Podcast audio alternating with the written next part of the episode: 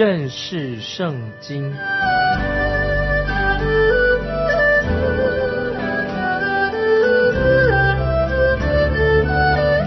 认识上帝的话，把上帝的话带到全世界。本节目是由认识圣经机构和环球广播电台联合制作，欢迎收听。亲爱的听众朋友，你好，欢迎收听认识圣经。我是麦基牧师，我们来看提摩太前书第三章第一节：人若想要得监督的职分，就是羡慕善功。这话是可信的。听众朋友要注意，这里说到这话是可信的，可以做另外一种翻译，就是说这是可靠的说法。也就是说，这个人能。经得起时间的考验，这个人是可靠的。如果一个人想要得到做监督的职分，就是他要有主动的寻求这职分的想法，他自己要也想做。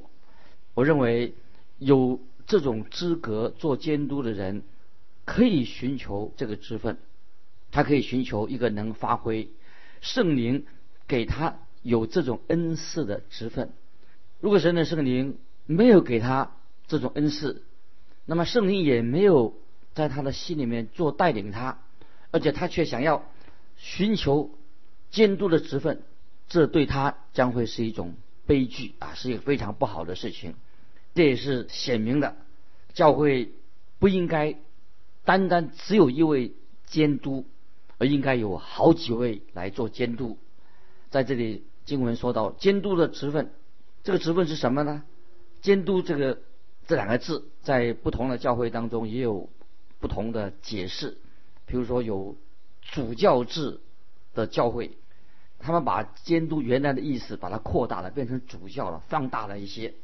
事实上，监督就等于是主教的意思，也就是说，监督就是管理教会的，是教会的督导，教会。对牧师或者监督都有好几种不同的称呼。现在我来举例，第一个称呼是什么？对牧师、监督有不同的称呼。第一个称呼就是就是牧师或者长老。第二称呼他做牧者。第三或者称他做监督或者主教。第四称他做传道人。这是意思就是说，早期初代的教会里面这些不同的称呼。个人认为，教会跟监督的职分是相同的，意思是同等的。也就是说，教会的长老或者教会的监督，必须要所强调，他是一位成熟的基督徒，灵命成熟的监督，是指他的职分，乃是指同一个人，有时指他的职分，那么也是同时指一个人，在初代的教会里面。监督跟长老啊是在说强调是同等的，并没有什么地位的高低的区分。在圣经里面，我们找不到在职位上有高低之分。当教会建立起来的时候，知道我们举个例子，保罗他使徒保罗建立的很多的教会，他自己从来没有称他自己是某一个教会的监督，或者他是某一个教会的管理者。传道人他的职分是什么？传传道人的职分是服侍教会的人，他其实他不是一个管理教会的人。监督的职分怎么才能够担任监督的？就是那个人，重点是他羡慕善功，他的职分基本上乃是服侍教会的人才能够做教会的监督。听众朋友明白？接下来我们看提摩太前书三章二二节，做监督的必须无可指责，只做一个妇人的丈夫。有节制，自守端正，乐意接待远人，善于教导，这是监督的职分。听众朋友，你明明白吗？这是很清楚了。这节经文提到，作为监督的他的资格，他必须要具备这些条件，他是无可指责的。意思说，如果你在教会当中已经担任一个职分，有这个职分，你会很容易受到别人指责。但是这些指责、这些指控不一定能够成立。做监督的人必须要，这里强调必须无可指责，就是说他在任何被指控的事情上，都要证明他自己的身份是清清白白的。当我自己开始担任教会的牧师的时候，这个职分以后，曾经有一个牧师就问我说：“你喜不喜欢在这个这么大的教会里面做牧师？”他问我说：“你喜欢吗？”他问我，我就回答说。我说我的处境，做牧师的处境，在一个大教会里面了，很特别。我曾经也被指控过好几件事情，但却不能为自己做辩辩护，因为别人指控我，我怎么能为自己做辩护呢？那么我总不能够说花很多时间来回答每一个人的对我的指控，所以我自己做一个决定，在神面前，我只传讲圣经，不去理会这些别人的指控。后来我这个朋友又问我说：“你做这个教会的牧师，你曾经为你被指控的事情高兴吧？怎么会高兴？”他们说：“你会为被指控的事情高兴吧？因为那些指控都不是事实，所以证明就是他所指控的是不合理的、不对的。”听众朋友，这是我所强调的。我不是高抬自己，做教会的监督、做牧师，必须要无可指责。虽然我们会被人家指控，但是我们要。证明我们自己是无辜的，我们是清清白白的。接下来我们继续看《提摩太前书》三章第二节的下半，做监督的只做一个妇人的丈夫。这节经文有两种简单的解释：做监督的人，他应该是一个已经结婚的人啊，原则上是一个结婚的人。你可能说，哎，保罗他没有结过婚呢？其实，听众朋友，我认为保罗他。已经结过婚，保罗是一个结婚的人，而他的妻子已经过世了啊。这种说法，妻子已经过世了。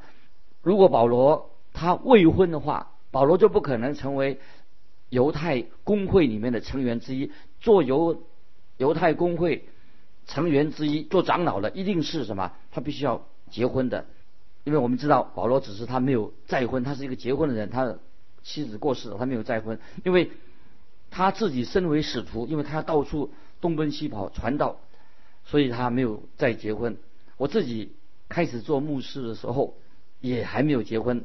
那有个朋友就常跟我开玩笑说：“他说，呃，麦基牧师，我认为啊，你没有资格做牧师。”他常常就引用这些经文来说我，因为提摩太前书三章二节说：“你应该做一个。”富人做一个富人的丈夫，这些经文啊，听众朋友要知道，它主要的意思就是说，教会里面的监督或者长老或者牧师，他不应该有两个妻子。可是，在当时的社会里面，一夫多妻制，在保罗那个时代是很普遍的。所以保罗特别强调，教会的负责的同工应该只做一个富人的丈夫。接下来我们继续看提摩太前书三章二节的下半，做长老的监督必须要。有节制，什么什么叫做节制？就是说这个人很稳健，不是很轻浮的。监督他应该头脑冷静，不要轻易的就上别人的当。就是他常常头脑很清楚、很冷静，不冲动。经文也接着说他是自守。什么叫做自守呢？就是这个人的行为要很端庄。做监督的人要做事情要很认真。当然，这不是说监督整天板着这个脸，监督也可以有。幽默感应该很幽默，不是，呃，脸板的像个棺材板一样，很木头木头的啊，可可以很开放的。教会的童工，就是意思是说，做教会的童工，应该对自己所负的职责要很认真负责。听众朋友，如果你是教会的童工、执事、长老、牧师，要认真负责。经文也说，端正，端正什么意思呢？端正就是做监督的人应该有好的品行。好的行为，不做那些令人质疑、好像怀疑你这个人有问题。我曾经认识一个传道人，由于他行为上他不注意啊，疏忽了，他就就引来了很大的麻烦。因为有传言啊，传说他跟会众的某一个姐妹有有特别关系。后来我仔细打听之后，我相信他这个人还是清白的。那么为什么他的行为确实有疏忽的地方？哪里疏忽呢？因为他是个年轻的传道人。常常在那个社交场合里面呢，他跟别人开玩笑啊，他说他他要带别人的妻子回家，其实他是送把那个别人的妻子送到他家门口而已，然后传道人才自己回家。可是这个玩笑就开大了，那么造成别人对他的质疑、对他的议论，我觉得这个是没有智慧的啊。所以听众朋友，我们基督徒啊，小心这些处理这些事情，尤其是童工。我觉得传道童工的言行要端正，我们可以开玩笑，可以风趣，但是千万不要过分。那接下来我们看提摩太前书三章二节下半，三章二节说：“乐意接待远人，就是说到监督要好客，做个好客的人，不是要自己很严肃，跟人不来往，要好客，愿意邀请其他的传道童工或者其他的人一起。”吃饭啊，或者在一起，这个应该邀请别人建立好的关系。我遇到很多这样的好的牧师、传道、教会的监督啊，每到一个地方，自己常常就受到别人的接待，这个见证是很好。应该教会当中应该有这些好客的人接待远来的传道或者长老这些弟兄姊妹。接下来我们继续看《天摩太前书》三章二节当中。提到善于教导，说监督和牧师要善于教导。这里我要特别强调这件事情。那么一个人得到监督的职分，他必须要能够教导神的话，否则他就不应该做监督，也不应该做牧师，也不应该做执事，因为应该要教导神的话。我曾经对我教会的其他同工说，我希望我们每个人很想说给他们做一个。圣经考试来决定他们到底有没有资格承担教会服侍的施工，跟他们做测圣经测验。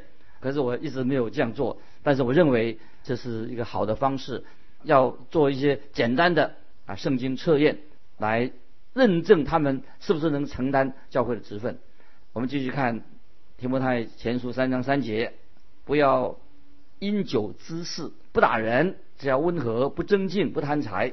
那么这是监督。和教会同工不该有的这些坏的习惯，这是不好的行为。不饮酒滋事，就是这个人不能够酗酒；不打人，是指说这个人不能有暴力、好斗；不贪财啊，当然是指不应该贪爱钱财。在提摩太前书六章十节也提到，贪财是万恶之根。今天教会的同工特别要小心处理钱财的一个方式，不管他是自己的钱财或者教会的钱财，都。要小心处理，免得给自己带来很大的麻烦跟试探。接下来又说温和，这个人要温监督要温和，是指他这个监督他这个温和什么意思呢？就是他是一个讲道理的人，不是脾气暴躁，要讲道理。一个人可以能够跟他交谈，就是知道这个人你可以跟他谈话，跟别人谈话啊，知道你是一个讲道理的人。接着讲说不争竞，就是做监督人不要喜欢跟人家。吵架啊，喜欢争论。那么一个常在教会里面惹麻烦的人，这个常常惹麻烦跟他吵架，那么他就不能够选做教会的童工。他这个注意，所以也提到再强调不贪财，又提再次提到不贪财。所以金钱是一个很大的诱惑，提醒啊，我们不能够把金钱当成偶像，因为金钱金钱会迷惑我们。向前看的人，这个不好啊，这是一个不要爱慕金钱，向前看。既然大家都向前看。一个做监督的人，做教会同工的人，他是一个不贪爱钱财的人。好，继续我们看提摩太前书三章四节，好好管理自己的家，使儿女凡事端庄顺服。那有小字啊，翻译说端端庄庄的使儿女顺服。做教会的同工监督，应该他在家里面能够管教他自己的儿女，他应该有权威，知道怎么做。但是并不是很独裁、很霸道，要好好的管理自己的儿女，能够顺服。接下来我们看第五节：人若不知道管理自己的家，焉能管理照管神的教会呢？这里经文很清楚，这里说的很清楚，我们也明白这个道理。一个人不能管理自己家的人，就不适合来做管理神的家。接下来我们看第六节：出入教的不可做监督，恐怕他自高自大，就落在魔鬼。所受的刑罚里，这里很清楚，告诉我们说，初入教刚刚信主的不可以做教会的监督。是一个人，他刚信主的啊，还短短的时间就被邀邀请他来做教会的童工啊，要叫他上台做见证。我认为这是不适合的。我们要留意这个圣经这里警告很清楚，在这节经文三章六节下半，恐怕他自高自大，就落在魔鬼所受的刑罚里，所以容易让这个人骄傲。魔鬼的大罪犯的罪就是骄傲，也是今天教会的同工、教会的传道人，我们容易犯的罪，在神面前这是骄傲啊，是一种试探，对我们是危险试探。教会必须要在神面前，我们求神怜悯，叫我们不做一个骄傲的人。继续我们看提摩太前书三章七节，监督也必须在教外有好名声，恐怕被人毁谤。落在魔鬼的网罗里，在教外就指教会以外。如果一个人在教会以外的名声不好的话，比如说啊，一个基督徒他欠钱不还，信用不好，啊，就说啊他是是个骗子。那么这个人如果在教会外面他有这种行为，我认为立刻要免除他同工的职分。这个人不应该在教会里面做同工，除非他真正在神面前悔改的，因为这种人是啊。不能做教会的同工啊，因为他是已经与魔鬼做童工了，所以这是啊我们要警醒的。接下来我们看提摩太前书三章八节，说做执事的，下面讲的做执事也是如此，必须端庄，不一口两舌，不好喝酒，不贪不义之财。你看，听众朋友，执事就是跟仆人，它是同一个字，执事就是做仆人的意思。保罗和亚波罗也称为执事，就是神的仆人。在马太福音二十章二十八节，主耶稣他也称他自己是什么呢？他是自己是服侍人的。主耶稣来，他就是服侍人的。在罗马书十三章四节说到政府官员被称为用人，用人也是指仆人的意思。所以很清楚的，在哥林多后书十一章十五节，撒旦的差役是撒旦的执事的意思。所以，我们听众朋友，我们看执事就是。或者传道，其实都是在神面前都是仆人，他是个工人，这是一个通称。所以在早期《使徒行传》第六章，初代教会就开始了这个执事的这个职分。执事做什么呢？他就是一个工人，他就是个仆人，是做事的。所以在教会当中任命这些人，初代教会任命人做执事。虽然执事是管理处理教会的事务的人，但是所强调的，他应该是一个灵命。好的人才能够当执事。今天教会的问题常常叫某某人做执事，是根据他的工作的能力，其实不是根据他工作的能力，而是看他是不是一个属灵的人。所以执事是一个灵性好的人。有些教会以为说啊，一个很成功会做生意的商人啊，他生意做得很好啊，就把他认为他这个好执事，其实不应该这样就可以做执事了，因为这一点他做执事是不对的。提摩太前书已经特别强调教会。的弟兄姊妹同工要有好见证，要有脚踏实地的，当然要他有做着事务性的工作，管理这些执事也是管理的衣食住行等等啊。但是我们说是为杂事，教会的杂事很重要，但是执事的使命还是什么？为要福音传开，所以必须要把灵性灵性当为一个优先的啊一个资格。所以今天有人说，有些教会已经。跟属灵、跟天上属灵的天脱节了。一个不属灵的人，他也许在地上、在世界上他很能干，但是对教会是毫无益处的。这里我再强调，做执事的必须要是一个符合啊灵性属灵的条件，这是非常重要的。不是说他只有啊才干、有能力就好了。这些人会成事不足，败事有余。接下来，圣经也告诉我们说，执事的资格是什么呢？也是谈他的品格是要端庄，又说到不一口两舌，都是做执事的，不应该是一个双面人，是就是，不是就是，不能够又是又不是啊，不能做双面人啊，说话要算话，这是执事的条件。听众朋友，做教会的童工，做执事也好，长老也好，都是要用爱心说诚实话，绝对不能够做讨人喜悦、讨好人的话，这个是不可以的。接下来执事的资格是什么？听众们看看。他说不好喝酒，这里圣经教导我们啊，就是说简单的说，很清楚的说，都教导我们要有节制。圣经并没有叫我们说要戒酒啊，一点酒不要，叫我们有节制。特别我们看到提摩太前书五章二十三节，保罗也劝勉提摩太，为了他身体的缘胃病的缘故，要喝一点酒。当时的酒啊，他也可以喝一点酒，做什么呢？因为它有药物的成分在里面，但是千万不要把酒当成我们一种饮料来喝。这是要戒酒啊，应该这是很清楚的。今天很多人把酒当成饮料来喝，甚至有酗酒的问题，这个我们要谨慎。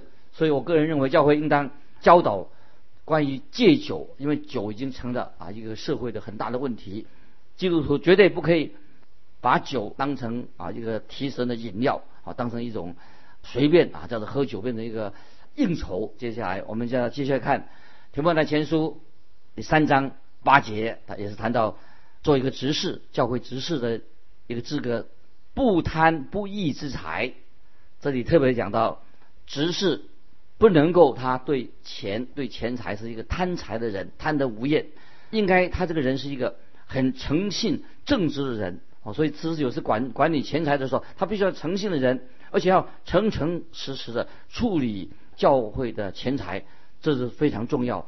如果一个教会里面的执事，如果他是盗用、偷偷摸摸盗用教会的财物的话，听众朋友要记得，造成这样的结果会对教会有莫大的伤害。所以今天管理教会的奉献、管理钱财的人，他对。奉献的钱财，弟兄姊妹奉献的钱财，一定要交代明白，一定要清清楚楚的。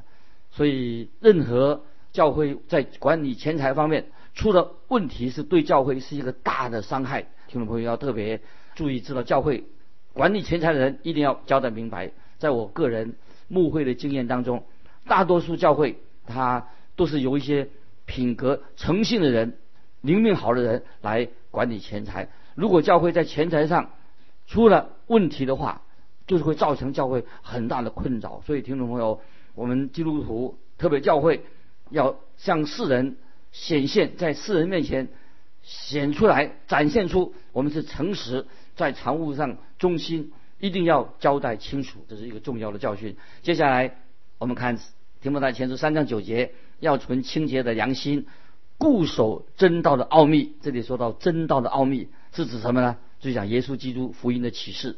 当保罗说到“真道”这两个字的时候，就是讲说，在信仰上，我们要信仰上的教义非常重要，知道我们信什么，那就是信仰本身。神的话是一个奥秘，因为在旧约的时候，真道的奥秘还没有显明，到了新约就显明出来的。所以使徒行传记载，在初道教会这些弟兄姊妹都恒心。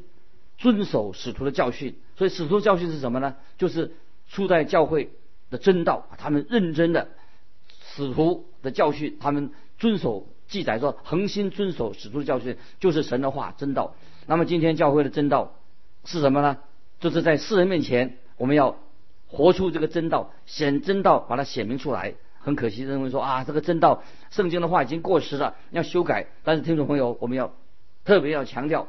神的话安定在天，永不动摇。圣经所说的罪、救恩都是真实的，罪就是罪。神的救恩非常清楚，人的本性是什么？圣经已经清清楚楚的告诉我们，所以不能够更改圣经的话。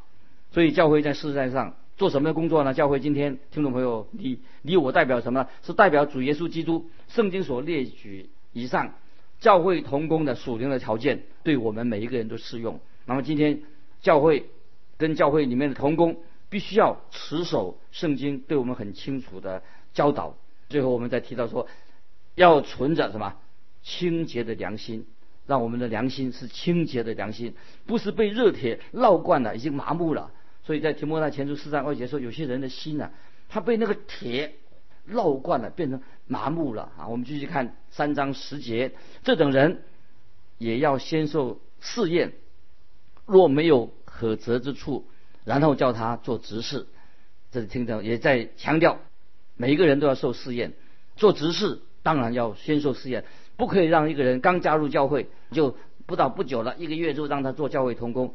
所以要给他时间证明他能够符合这圣经所教导的。接下接下来是关于提到这个女的执事啊，三章十一节说女执事也是如此。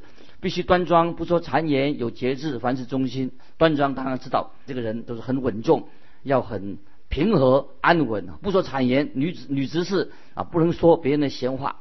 执事也可以说是执事的妻子，在教会里面不能够制造教会的麻烦。所以有节制，意思说他这个人心里面要有清醒的心，又说到凡事忠心，说到女执事，怎么就她的资格什么呢？一定要对丈夫忠心，当然对基督、对教会的事情都要忠心。接着我们看第十二节，执事只要做一个富人的丈夫，好好管理儿女和自己的家，这个家庭生活上管理家庭，做执事的一个条件。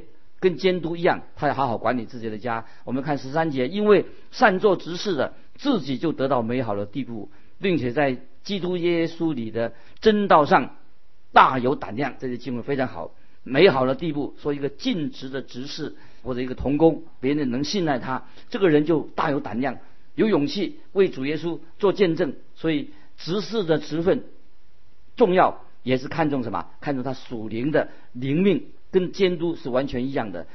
那么，如果一个人他觉得灵性不好，圣经也不认识，不但不能够做监督，连执事他也不能做。所以，就他就不应该做执事。所以，选举执事不是选一个有钱人、成功的商人啊，因为他的职分跟监督、执事都要符合属灵的条件。今天我们就分享到这里，听众朋友，愿神祝福你，让你在神面前成为一个忠心善良、担任属灵事工的人。我们下次再继续分享，听众朋友感动，欢迎你来信寄到环球电台，跟我们分享你的信仰生活。寄到环球电台认识圣经麦基牧师收，愿神祝福你。我们下次再见。